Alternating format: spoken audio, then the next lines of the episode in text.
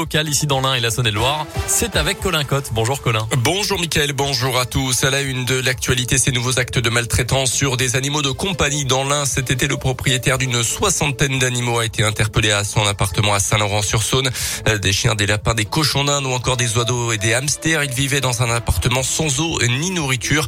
Euh, plusieurs bêtes ont d'ailleurs été retrouvées mortes en état de décomposition. Le propriétaire et son ancienne compagne seront convoqués au mois d'avril devant le tribunal correctionnel de Bourg-en-Bresse. Euh, tous les animaux ont été pris en charge par des associations locales. 13 ans de réclusion criminelle, c'est la peine retenue hier soir contre l'homme accusé d'avoir tué Salah Alissi en août 2018 avant de l'enterrer dans le jardin d'une maison squattée à Argis dans le budget.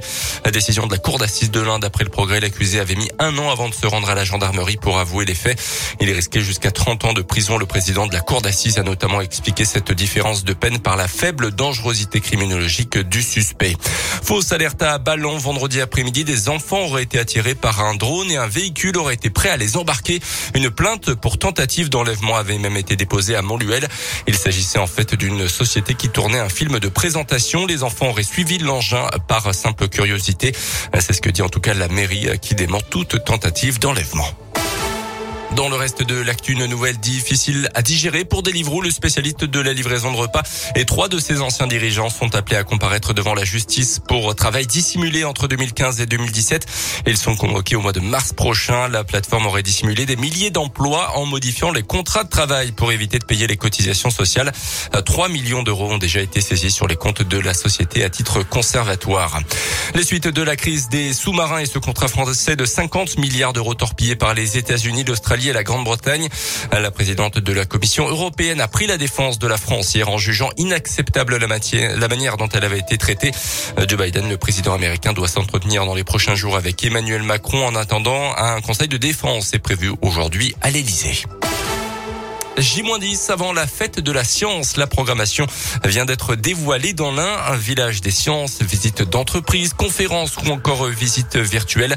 Au total, une trentaine d'événements et plus de 60 animations seront organisées du 30 septembre au 11 octobre prochain dans l'Ain. L'événement mettra notamment à l'honneur les entreprises innovantes du département, mais pas seulement. Camille Roll, la coordinatrice de la fête de la science dans l'Ain, présente quelques temps forts de cette édition. On peut notamment mentionner le domaine des Planons qui se trouve à Saint-Cyr-sur-Mandon qui va faire un événement autour de la cuisine moléculaire. Donc ça pour les enfants c'est particulièrement intéressant. On a aussi bah, tous les événements autour du parcours euh, de l'innovation indinoise, donc des visites d'entreprise. On a le, la visite de l'entreprise Elixir, donc découvrir en fait ce fabricant indinois d'hélicoptères légers qui est un précurseur euh, pour ce type d'ULM. Après il y a d'autres événements, je pense notamment du côté de Pont-de-Vaux avec la Maison de l'eau et de la nature qui va faire une série d'animations autour de l'arbre, sous différentes thématiques, euh, la conception de l'arbre euh, à l'époque médiévale, euh, la communication des arbres, etc., etc.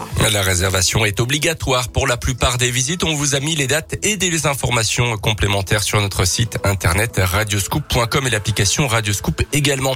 Un mot de basket pour terminer. Cette fois, c'est une défaite pour la Gelborg sur le paquet de la chorale de Rouen hier soir. Match de préparation 85-71.